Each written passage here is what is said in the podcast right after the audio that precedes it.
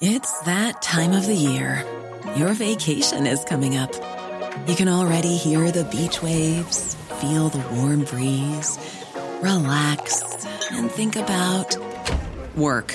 You really, really want it all to work out while you're away. Monday.com gives you and the team that peace of mind. When all work is on one platform and everyone's in sync, things just flow wherever you are. Tap the banner to go to Monday.com.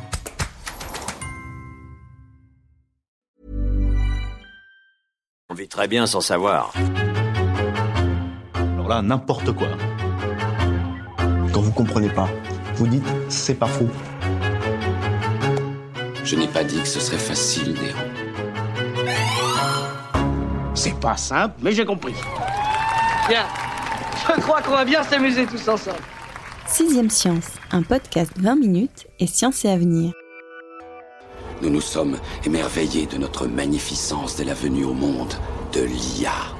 Je suis celui qui pénètre votre cerveau. Tes pensées te trahissent. Tes sentiments pour eux sont forts. Qu'est-ce que c'est que cette voix? C'est rien. Lire dans les pensées. Personnellement, j'ai toujours préféré le pouvoir de télékinésie ou téléportation, mais qui n'a pas rêvé de savoir ce qui se tramait dans le cerveau des autres? Jusqu'à preuve du contraire, aucun être humain n'en est capable. Mais ça ne veut pas dire que c'est impossible, une IA vient d'en faire la démonstration. Connectée au cerveau de quatre patientes américaines, l'intelligence artificielle développée par une équipe de l'Université de Californie, à San Francisco, a été capable de décoder en temps réel les phrases que les volontaires prononçaient. Petite image, alors qu'elle ne pouvait rien entendre, cette intelligence artificielle, elle savait ce qui était dit avec 97% d'exactitude. Pour nous qui parlons ou écrivons sans difficulté au quotidien, j'ai conscience d'avoir un peu survendu le sujet. Dans la liste des super-pouvoirs, taper ses textos sans bouger les doigts, c'est le premier choix de personne. Maintenant, imaginez que cette technologie vienne équiper des personnes paralysées ou enfermées dans leur corps sans possibilité de s'exprimer l'IA décodeuse pourrait leur redonner accès au monde extérieur en convertissant leurs pensées en phrases compréhensibles de tous. Ils seraient reconnectés en quelque sorte à notre réalité. Mais il y a un mais, voire même plusieurs. Qui nous garantira que cette IA dira vraiment ce que le patient pense? Et qu'est-ce qui l'empêchera d'accéder aux autres pensées des patients? Je n'ai pas la réponse à ces questions, mais je n'ai pas besoin de lire dans l'esprit de mon invité du jour pour savoir qu'elle, elle les a. Elena Sender est la spécialiste des neurosciences du magazine Science et Avenir Bonjour Elena. Bonjour Romain. Bon, j'ai l'impression de commencer tous mes épisodes de la même façon avec euh, un instant, on va dire, euh, euh, didactique de définition des termes, mais bon, puisque ça va être le terme qu'on va employer sans doute le plus aujourd'hui, autant le définir. Donc on parle beaucoup d'interface homme-machine. Est-ce que tu peux nous en donner une définition brève? Alors, je préfère le, le mot d'interface cerveau-machine, puisque c'est de cela qu'on parle aujourd'hui. Comme son nom l'indique, c'est un système qui relie le cerveau et un ordinateur. Pourquoi faire bah Pour aider le cerveau à faire euh, ce que la personne handicapée ne peut plus faire, c'est-à-dire agir sur ses nerfs et sur ses muscles. Ce sont des systèmes qui ont été conçus à partir des années 70. Les premiers ont été testés à partir des années 90. Et alors pourquoi faire? Ce qu'on a déjà beaucoup vu, ce sont des systèmes qui permettent euh, d'activer une prothèse, par exemple une prothèse de bras, une prothèse de jambe, uniquement par la pensée. Euh, c'est-à-dire par l'action de son cerveau, par l'ordre qu'envoie son cerveau à sa main ou à sa jambe. On a même vu aussi en 2018, même à Clinatech, une neuroprothèse qui permettait d'actionner carrément un exosquelette entier c'est-à-dire une armure articulée qui a permis de faire euh, remarcher un homme paraplégique. Mmh. C'est pour dire la puissance de ce, de ce concept. Alors là, on va encore plus loin en quelque sorte, puisque euh, l'IA, en posant des électrodes euh, euh, sur le cerveau des patients directement, est capable de décoder, on l'a dit tout à l'heure, 97% à peu près des phrases prononcées. C'est bien ça? Oui, absolument. Disons qu'on dit lire dans les pensées. Hmm. On va être plus juste. Un peu moins schématique, voilà. C'est décoder la parole dans le cerveau, ce qui n'est pas tout à fait pareil. Le but, c'est quoi? C'est en effet de pouvoir remplacer ce qu'on appelle l'appareil phonatoire, c'est-à-dire tous les muscles et les nerfs qui nous permettent d'articuler la parole, de les remplacer par une machine. Donc, on pense à une phrase, elle est traduite par l'algorithme qui va l'écrire sur un ordinateur. Donc on peut tous imaginer comme ça peut être utile, notamment alors je pensais aux malades atteints de sclérose latérale amyotrophique ou alors vous savez le fameux Loctin syndrome qui est un état neurologique qui paralyse entièrement le corps mais où la conscience est parfaitement normale. Donc ça pourrait permettre à ces gens-là d'écrire en pensant. Que se passe-t-il quand on parle? Déjà, on réfléchit à ce qu'on veut dire. Ensuite, le cerveau envoie l'ordre à tout le système articulatoire euh, de la bouche, la mâchoire, etc. Et puis, on formule le mot. Eh bien là, l'idée, c'est d'aller directement capter l'ordre dans le cerveau grâce à des électrodes et de les traduire en paroles sans avoir besoin de passer par le système phonatoire. Donc c'est ce qu'ils ont fait avec ces patientes aux États-Unis. C'est vrai qu'en termes d'application, ça aurait très bien pu être utilisé par exemple par l'un des grands esprits du XXe siècle, qui je crois nous a quittés en 2018, Stephen Hawking, grand théoricien de l'univers, mais dont on sait que dès les années 80, il pouvait plus s'exprimer de lui-même et on lui connaît tous cette voix synthétique très robotique. Mais c'est vrai que lui, il l'utilisait. je crois qu'à un moment, il utilisait ses yeux. Puis ensuite, c'était des mouvements de joue qui lui servaient à sélectionner les euh, bouts de mots qui ensuite allaient être convertis par le synthétiseur vocal. Mais c'est vrai que là, lui, il aurait très bien pu utiliser directement cette interface pour parler beaucoup plus rapidement, j'imagine, qu'avec euh, le système qu'il utilisait euh, avant. Complètement. Sauf que le système est encore rudimentaire et ça, on va en parler. C'est exactement. Et, donc, pour comprendre, c'est très invasif parce que c'est une grille d'électrodes qui est posée directement sur le cerveau. Alors, les volontaires, je vous rassure, c'est pas vous et moi. Hein, euh. C'est des gens qui avaient déjà des électrodes à qui on a déjà posé des électrodes. pour rechercher des foyers d'épilepsie. Donc de toute façon, euh, ce sont des femmes qui déjà avaient une grille d'électrodes sur le cerveau, donc on leur a demandé si elles voulaient bien participer à l'étude. Donc euh, la grille d'électrodes est sur le cerveau. À ce moment-là, on leur demande de lire des phrases euh, déjà programmées. Hmm. Elles n'ont pas inventé ces phrases. que l'IA, ouais, c'est ça, que l'IA connaît ces phrases. Voilà. Et ensuite, l'IA vient capter l'activité électrique du cerveau et le fait coïncider avec les phrases. Donc ça, c'est pendant la phase d'entraînement. On lui apprend à reconnaître l'activité, à faire coïncider l'activité cérébrale et les bonnes phrases. Mm. Euh, donc on en est à 250 mots pour 50 phrases à peu près. Donc euh, par exemple, on leur faisait répéter à ces patientes voilà. Euh, mettez 5 étoiles à la sixième science, mettez 5 étoiles à la sixième science. C'est ça. Donc au bout d'un moment, l'ordinateur apprend. Il, il, comprend que telle activité correspond à telle phrase. Et ensuite, la phase de test où les patientes ont prononcé des phrases dans le désordre et on voyait si l'ordinateur arrivait, enfin l'algorithme arrivait à reconnaître les bonnes phrases. Et donc là, on a une justesse de 97%, ce qui est du jamais vu dans ce genre d'interface cerveau-machine. Et c'est vrai que ce qu'il faut dire, c'est que ces patientes sont assez atypiques. Alors on disait qu'elles étaient déjà équipées euh, donc de, de, grilles et de, de, capteurs sur, le, sur leur cerveau, mais c'est aussi des patientes qui peuvent parler. Exactement. Donc là, elles prononcent les phrases. Hmm. On est bien d'accord. C'est une façon de valider que le système marche. La prochaine étape, il va falloir qu'elles les pensent, les phrases. Et on n'en est pas encore à là. Mais ce qui est intéressant lorsqu'on discute avec euh, Joseph Making, qui est l'auteur de cette étude, c'est qu'il dit ça a été montré par ailleurs, que lorsqu'on pense une phrase et lorsqu'on la dit, ça active grosso modo les mêmes zones du cerveau. La question centrale finalement, elle est là, c'est où est-ce qu'on va placer les électrodes dans le cerveau? Pour pouvoir capter la parole. Mhm. Alors là, les équipes de recherche ne sont pas toutes d'accord. Ça, c'est ça, c'est étonnant à voir. Joseph McKill lui a dit, ben moi, je vais le poser sur le cortex moteur et non pas sur les aires de la parole qui sont assez distribuées dans le cerveau, mais sur le cortex moteur. Pourquoi? Parce que lorsqu'on envoie l'ordre de prononcer un mot, on active notre cortex moteur, puisque le cortex moteur va aller activer les muscles de la langue, de la mâchoire, euh, du, palais, etc. Finalement, c'est comme si on court-circuitait l'ordre de la parole avant que ça n'arrive au muscle. on l'intercepte. On l'intercepte. C'est comme si on interceptait l'ordre du cerveau à la mâchoire, finalement, et qu'on le traduisait par l'algorithme en mots. Une ombre et une menace grandissent dans mon esprit. Bon, il y a quelque chose qu'on n'a pas dit, et moi, ça a été peut-être même la, surprise en lisant euh, le, début de ton dossier, c'est que cette étude est financée par Facebook. Alors, c'est assez inattendu de les voir euh, là-dessus. Est-ce qu'on doit s'inquiéter euh, du fait que ben, l'un des GAFA finance comme ça une étude qui, quand même, hein, s'intéresse à une conversion de nos pensées en données ou en mots? Mais les, les GAFAM s'intéressent tous aux interfaces euh, cerveau-machine.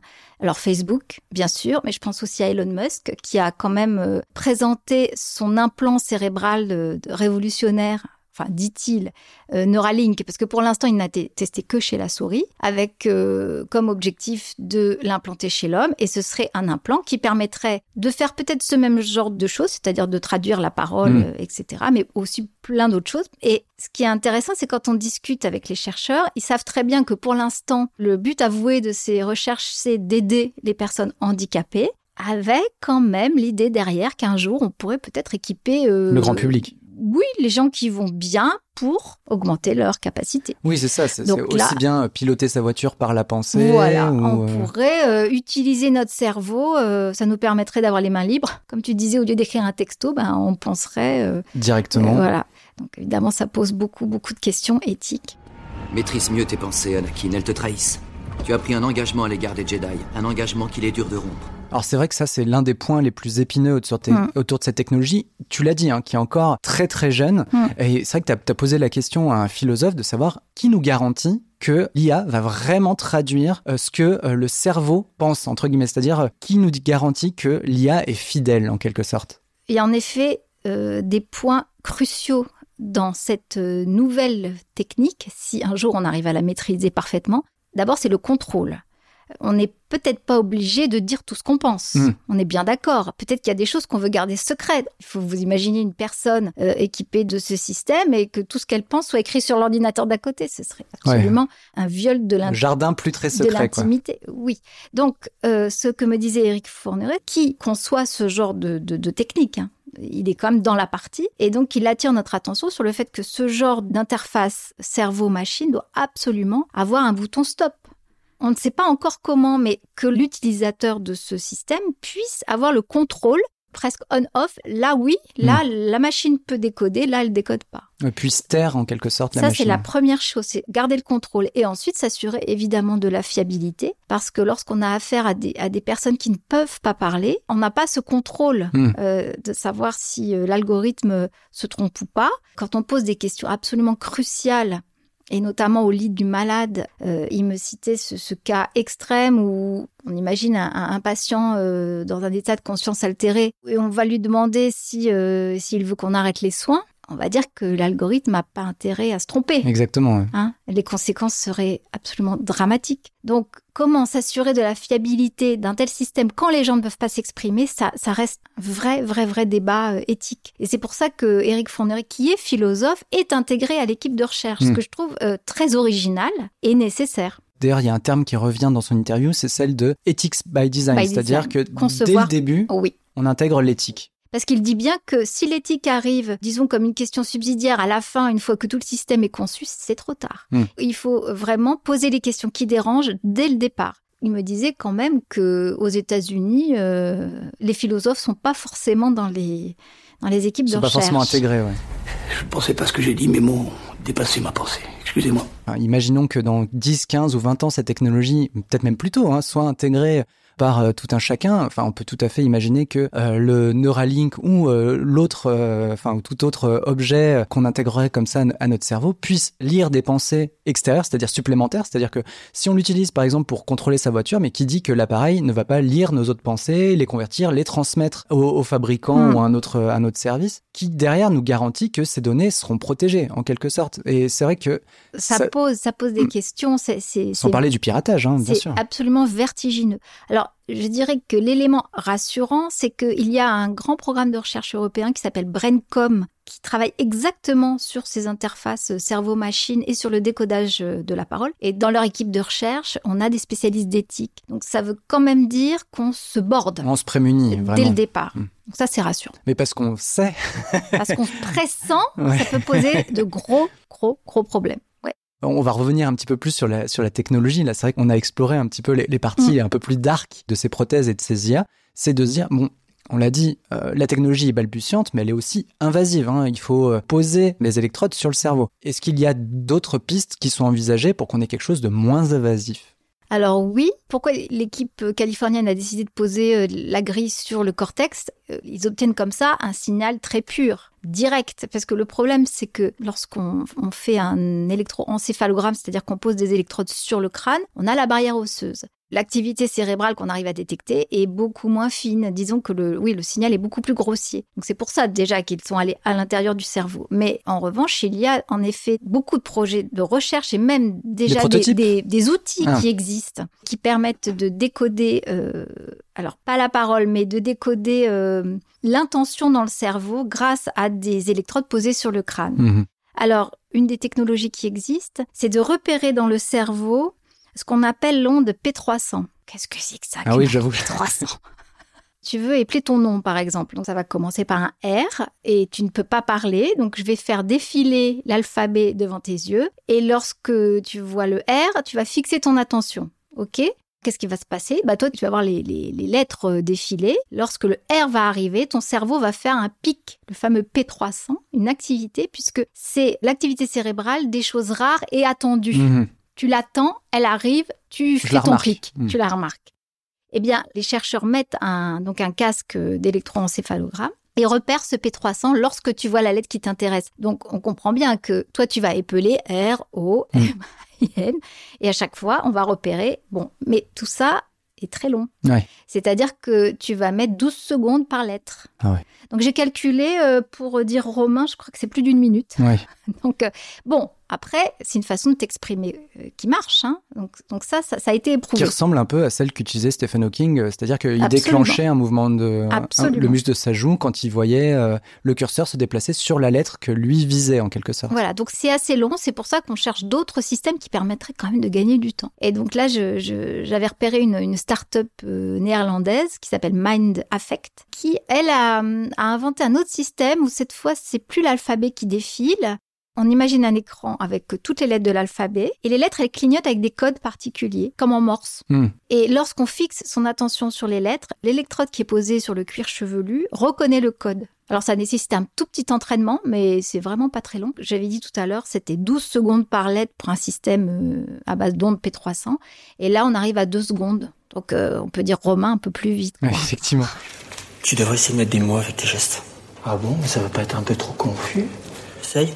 Là, en gros, ce que tu nous dis, c'est que euh, la phase d'apprentissage, c'est pour que nous, on se dise, OK, le R, c'est trois signaux ou c'est trois clignotements comme ça Ah non, c'est complètement automatique. C'est Il automatique. suffit de regarder les lettres et comme les électrodes euh, sont posées à l'arrière de la tête, au niveau du cerveau qui détecte les systèmes lumineux, c'est le détecteur qui repère quel code on est en train de regarder. Ok, ouais. Ouais, c'est ça. C'est-à-dire que si on perçoit trois flashs, le cerveau perçoit. c'est les- complètement inconscient. Ouais, hein. ouais, bien sûr. C'est complètement inconscient. Et ça a l'air de bien marcher.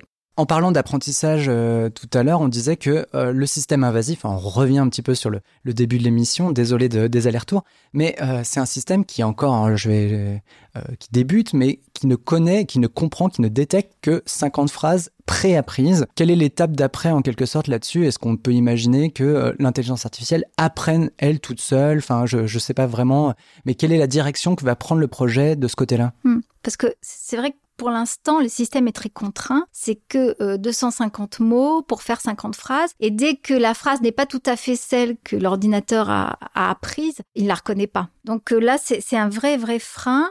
L'idée, euh, en tout cas, c'est ce que me, disait le chercheur, c'est d'augmenter le nombre de mots, d'arriver à des milliers de mots. Mais finalement, le frein, là, il est au niveau de la complexité des calculs. Hmm. Donc, ils sont en train de travailler vraiment euh, intensément à améliorer leur intelligence à la artificielle pour espérer non seulement agrandir leur vocabulaire, finalement, et puis on espère à un moment donné pouvoir aussi euh, créer des phrases euh, de toutes pièces, en fait, nos phrases, qu'elles soient spontanées et que l'IA arrive à les reconnaître. Mais là, je vais dire, c'est vraiment un système idéal. Mais du coup, pour toi, est-ce que c'est ce projet qui est invasif, mais qui, on l'a dit, reconnaissait en temps réel euh, les, les pensées slash paroles euh, Mhm. des patients, qui est le, le plus, euh, on va dire, prometteur pour les patients, les personnes qui sont victimes du syndrome d'enfermement, ce, ce genre de, ce genre de choses?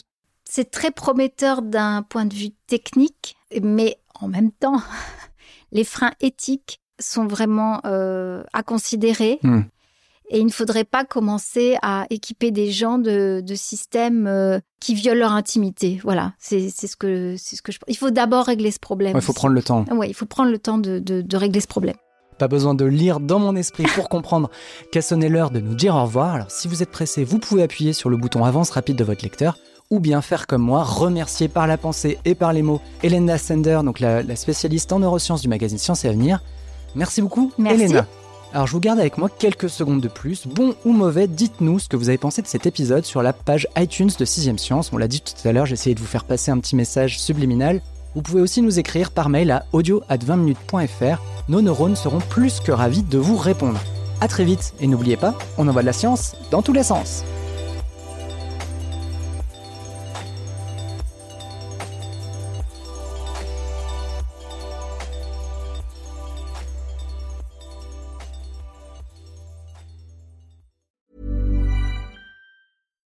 Deserves the best, and there's no better place to shop for Mother's Day than Whole Foods Market. They're your destination for unbeatable savings, from premium gifts to show-stopping flowers and irresistible desserts. Start by saving 33% with Prime on all body care and candles. Then get a 15-stem bunch of tulips for just $9.99 each with Prime. Round out Mom's menu with festive rosé, irresistible berry chantilly cake, and more special treats. Come celebrate Mother's Day at Whole Foods Market. Hey, it's Danny Pellegrino from Everything Iconic.